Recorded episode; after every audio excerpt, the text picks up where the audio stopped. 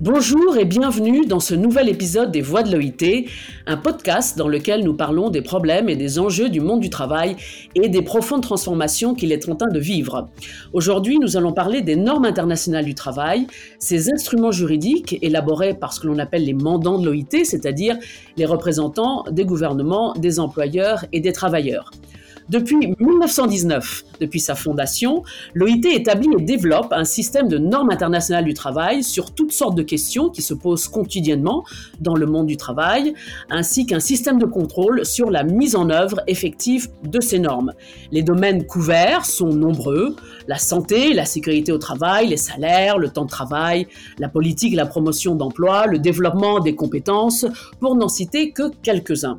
À ce jour, les 187 États membres de l'OIT ont adopté 190 conventions, 6 protocoles et 206 recommandations.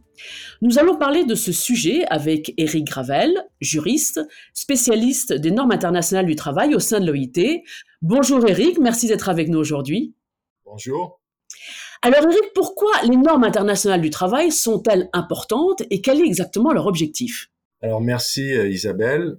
Euh, alors, pour contextualiser un peu ce que sont les normes internationales du travail, il faut d'abord comprendre que pour assurer des règles équitables au sein d'une économie mondialisée, ça requiert une action au niveau international. La communauté internationale, en général, relève ce genre de défi en élaborant des instruments juridiques, par exemple sur le commerce, la finance, l'environnement, les droits humains et les questions liées au travail. L'OIT contribue donc à ce cadre juridique international en élaborant et en cherchant à promouvoir des normes internationales du travail qui visent quoi? Qui visent à garantir que la croissance et le développement économique aillent de pair avec la création d'emplois décents. Évidemment, la structure euh, tripartite unique de l'OIT assure à ces normes le soutien tant des gouvernements que des employeurs et des travailleurs. Et on peut donc dire que les normes internationales du travail constituent les normes sociales minimales convenues par tous les acteurs de l'économie mondiale. Maintenant, un peu plus concrètement, les normes internationales du travail sont des instruments, comme je l'ai dit, juridiques, qui sont soit des conventions ou des protocoles, c'est-à-dire des traités internationaux juridiquement contraignants pouvant être ratifiés par les États membres, soit des recommandations qui servent de principes directeurs pour guider ou influencer la législation d'un pays au niveau national, mais ayant un caractère non contraignant sur le plan légal. Alors, euh, depuis 1919, le monde du travail a énormément évolué. Alors, comment ont changé euh, les normes internationales du travail au cours de ces 100 dernières années? Bon, en termes d'évolution, en fait, euh, il y a deux types d'évolution. Les thèmes, déjà, des normes ont changé et le rythme d'adoption de ces normes a aussi changé. Il faut se rappeler qu'en 1919, il s'agissait de répondre aux défis posés par la révolution industrielle, également par la reconstruction, notamment en Europe après la Première Guerre mondiale. Donc, les thèmes des premières conventions internationales du travail adoptées étaient, par exemple, la durée du travail, le travail de nuit des femmes, le travail de nuit des enfants, l'âge minimum dans l'industrie, euh, l'âge minimum dans l'agriculture, etc. Alors qu'aujourd'hui, évidemment, les thèmes des nouvelles, des nouveaux instruments qui vont être adoptés sont influencés par les thématiques contemporaines. Par exemple, la dernière Convention internationale du travail qui a été adoptée en 2019 traitait de la violence et du harcèlement au travail. Évidemment, cette convention a été adoptée par les mandants de l'OIT dans le sillage du mouvement MeToo, euh, pour euh, faire face à ces questions de violence et de harcèlement au travail. Quelques années auparavant, il y avait eu également une convention sur les travailleuses et travailleurs domestiques, puisqu'il y avait un large consensus dans la communauté internationale qu'il fallait offrir une protection accrue à ces travailleurs, et notamment les travailleurs domestiques migrants. Euh, la crise du Covid également nous a montré euh, l'importance de la santé et de la sécurité au travail. Et d'ailleurs, euh, l'OIT a reconnu que le droit à un milieu de travail sûr et salubre fait maintenant partie des droits fondamentaux au travail. Donc, il y a des thématiques euh, sur les futurs instruments qui vont être liés à la santé et la sécurité au travail. Donc ça, c'est une première évolution sur les thèmes traités dans les instruments adoptés. Et une deuxième évolution, euh, c'est le rythme d'adoption. Évidemment, il y a un siècle, euh, au début de la création de l'OIT, les premières années, on adoptait beaucoup de normes. On adoptait parfois plusieurs conventions et recommandations la même année. Donc, on adoptait des instruments à un rythme soutenu parce qu'il fallait couvrir plusieurs thématiques liées au travail, alors qu'aujourd'hui, évidemment, ce rythme soutenu a considérablement ralenti. On adopte moins de normes, euh, tout simplement parce qu'on a couvert euh, énormément de domaines. La plupart des, des, thèmes liés au travail sont maintenant couverts par les normes internationales du travail, mais il y a toujours des nouvelles thématiques, des, des nouvelles problématiques qui surgissent et parfois on identifie aussi des lacunes euh, dans la protection de, de certains groupes de travailleurs qui nécessitent l'adoption d'un nouvel instrument. Alors, comme vous nous le dites, euh, donc les normes internationales du travail suivent l'évolution euh, du monde du travail, euh, mais comment sont-elles créées entre entre les mandants dont on parle, dans la structure tripartite de l'OIT, entre gouvernement, employeurs et représentants des travailleurs? Alors, les normes sont créées essentiellement par des discussions, comme vous l'avez dit, au sein des mandants de l'OIT. Souvent, ça va être une question qui préoccupe toute la communauté internationale, euh, comme j'ai mentionné par rapport euh, au harcèlement, la, euh, la, violence faite au travail, les questions de santé et sécurité au travail. donc, les normes internationales du travail sont parfois le fruit de débats qui ont lieu entre les mandants des 187 pays membres de l'OIT et elles sont la concrétisation d'un consensus international qui se dégage sur la façon dont un problème particulier concernant le travail pourrait être traité à l'échelon mondial. Parfois, elles, sont aussi le résultat d'un exercice à l'interne. Par exemple, depuis 2015, on a créé un mécanisme d'examen des normes qui s'assure de la pertinence des normes internationales du travail, qui s'assure que le corpus des instruments est à jour et répond aux besoins actuels du monde du travail. Alors, un bel exemple, c'est cette année, en 2023, nous devrions adopter pendant la conférence internationale du travail un nouvel instrument sur les apprentissages de qualité. Alors, comment cette thématique est-elle euh, venue sur l'agenda de la conférence? Eh bien, c'est ce mécanisme d'examen des normes qui, qui examine donc le corpus des instruments pour voir s'ils sont toujours à jour.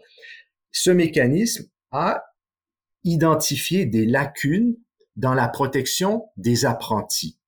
Donc, une question a été mise à l'ordre, à l'agenda, à l'ordre du jour de la conférence internationale du travail pour discuter de l'adoption d'un instrument international visant à mieux protéger les apprentis et offrir un cadre réglementaire pour les apprentissages de qualité.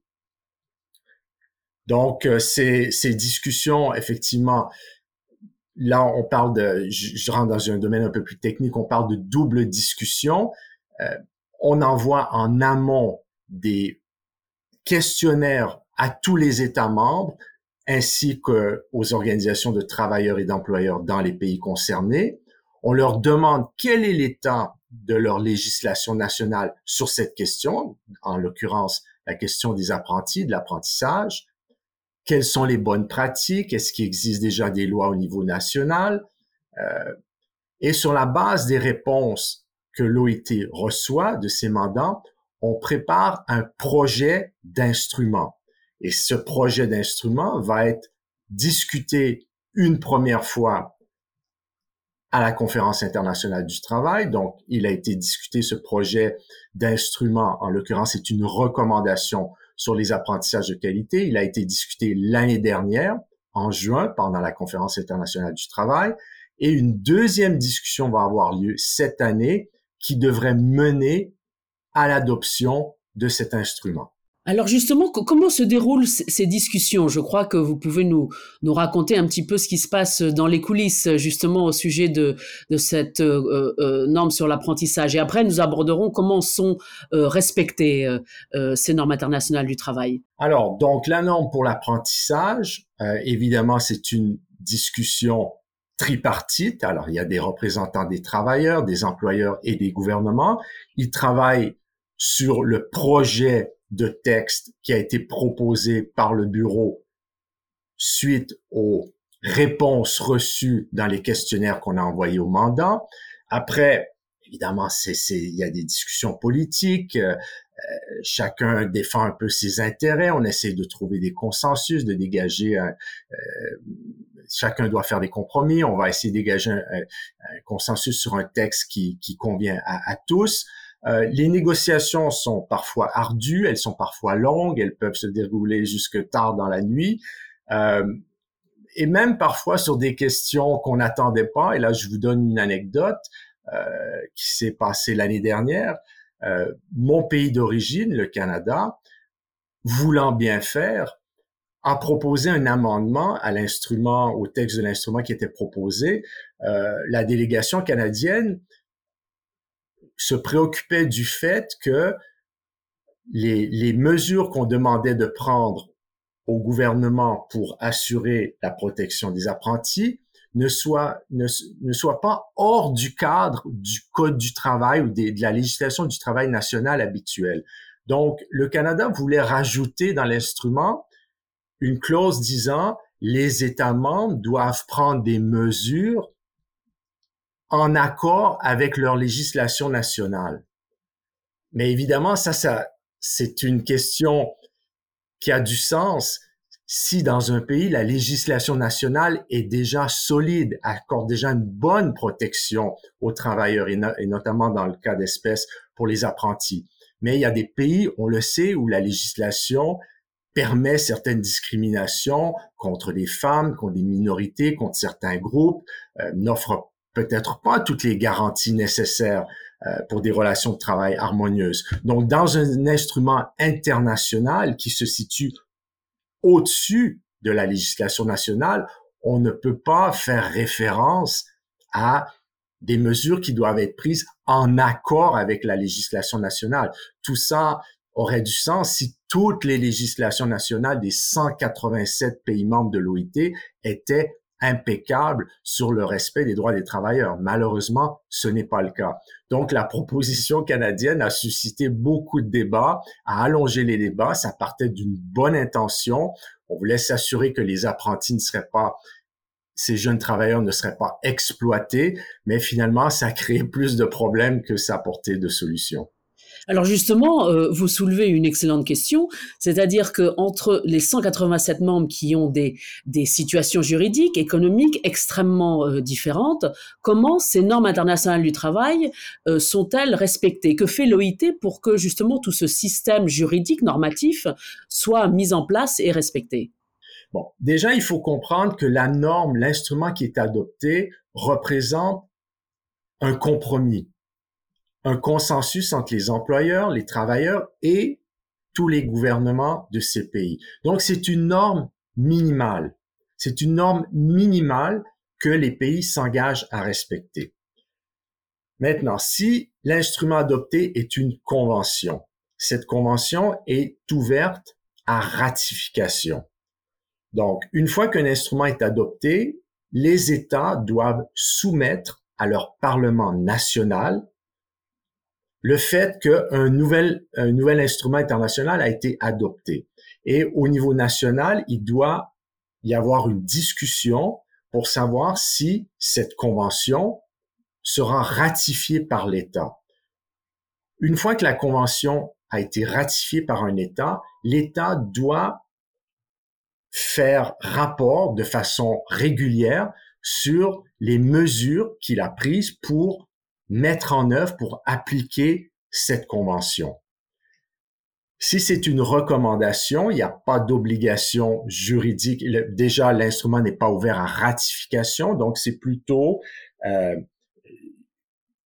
un instrument qui vise à influencer, à guider la législation nationale sur un thème.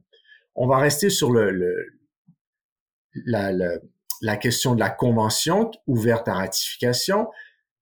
Une fois que la convention est ratifiée, l'État doit faire rapport et là, il y a un système de contrôle, un système de surveillance qui se met en marche. On peut dire que le système de contrôle que l'OIT a mis en place depuis 1919 est un des plus élaborés, un des plus détaillés sur le plan international. Donc, ce système de contrôle, essentiellement, la première étape, ce sont des rapports que les gouvernements nous envoient également les organisations de travailleurs et d'employeurs sur l'état de la législation nationale et comment l'instrument qui a été ratifié est mis en œuvre en pratique. Donc, le système de contrôle, je ne vais pas aller dans toutes les technicalités, tous les détails, il y a plusieurs organes de surveillance, mais disons qu'il faut comprendre qu'on n'est pas dans une logique de contrainte ou de sanction. On est dans une logique de coopération et d'assistance, d'accompagnement. Donc, si on voit que il y a des manquements, il y a des violations de la convention qui a été ratifiée, il y a des, des lacunes dans l'application, on va les relever, on va notifier le gouvernement, mais on va aussi lui proposer une aide, une assistance technique, un accompagnement pour l'aider à combler ces lacunes. Voilà la philosophie de l'OIT, de par, sa structure tripartite, elle n'est pas dans une logique de, de, de sanction ou de contrainte, mais plutôt d'accompagnement et d'assistance pour améliorer les choses parce que l'État, en fait, quand il ratifie une convention, c'est un acte volontaire. Il n'est pas obligé de ratifier la convention. Donc, une fois qu'il l'a fait, on, on prend pour acquis qu'il a cette volonté de mettre en œuvre, d'appliquer en pratique de l'appliquer en pratique. Et s'il a des difficultés à le faire, l'OIT a une, une, une, expérience technique, des compétences techniques qui peuvent l'aider à mieux respecter les dispositions d'un instrument adopté. Donc on voit quand même que c'est un processus long, un processus lourd, et pendant ce temps-là, le monde du travail évolue parfois euh, très vite. Alors il faut, j'imagine, poser les questions à l'avance. Alors quels sont les grands sujets, les grandes questions du monde du travail qui vont être étudiées euh, dans les prochaines années justement pour euh, créer, accompagner ce système juridique? Alors, cette année, en 2023, comme je vous l'ai dit, on devrait adopter un instrument, une recommandation sur les apprentissages de qualité. Les prochaines années, les discussions seront beaucoup liées à la santé et la sécurité au travail. Il y a deux thèmes qui ont été mis sur l'agenda de la conférence et du conseil d'administration du, BIT. Euh, une première question, c'est la protection contre les risques biologiques qui va être discutée en 2024 et 2025. Et il y a également une discussion qui a été mise à l'agenda euh, pour 2026 et 2027 concernant les instruments euh, qui concernent les dangers liés aux produits chimiques. Donc, il est possible que sur ces deux thématiques, on aille vers l'adoption d'un nouvel instrument. Mais une question encore plus d'actualité, euh, si j'ose dire, en 2025, il va y avoir une discussion normative visant à l'adoption d'un nouvel instrument. Est-ce que ce sera une convention, une recommandation, les deux, on ne sait pas encore, sur le travail décent dans l'économie des plateformes numériques. Donc, on, on, connaît les évolutions sur le plan numérique, le plan technologique. Voilà, donc l'OIT va s'emparer de cette question en 2025 et euh, on verra si les mandants de l'OIT souhaitent adopter un instrument et quel type d'instrument, plutôt une convention contraignante sur le plan juridique, plutôt une recommandation qui vise seulement à donner certaines orientations à guider, à influencer, ou peut-être les deux, parce que en, 2019, euh, on a adopté une convention et une recommandation qui est venue compléter cette convention sur euh, la violence et le harcèlement au travail. Et est-ce que l'on peut improviser un petit peu? Parce que par exemple, en ce moment, quand même, le grand sujet, le grand débat dans le monde du travail, c'est euh, les possibles conséquences de l'intelligence artificielle avec tout ce qui s'est passé avec ChatGPT euh, sur le monde du travail. Est-ce que par exemple, ce sujet pourrait d'un seul coup euh, apparaître euh, comme sujet de débat où il faut quand même toujours respecter ces processus longs sur le long terme? Non, bien sûr, ce sont des processus longs, mais bien sûr que cette question peut apparaître. Elle est déjà largement débattue au sein de l'OIT. Les questions de, de, de l'intelligence artificielle euh, font l'objet d'études, de, rapports depuis déjà plusieurs années euh, au, sein, au sein de, de l'OIT.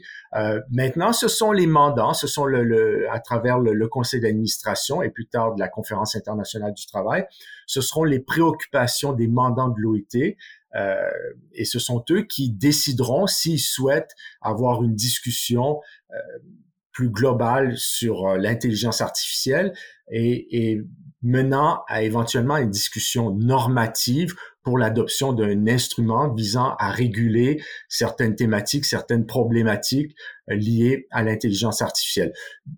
Effectivement, ce sont des processus longs, mais il faut aussi se rappeler qu'un instrument international, une fois qu'il est adopté, dans 5 ans, dans 10 ans, dans 20 ans, dans 30 ans, on va encore y faire référence. Donc, ceci explique aussi euh, les processus longs et le fait que euh, on est une nous soyons une organisation tripartite.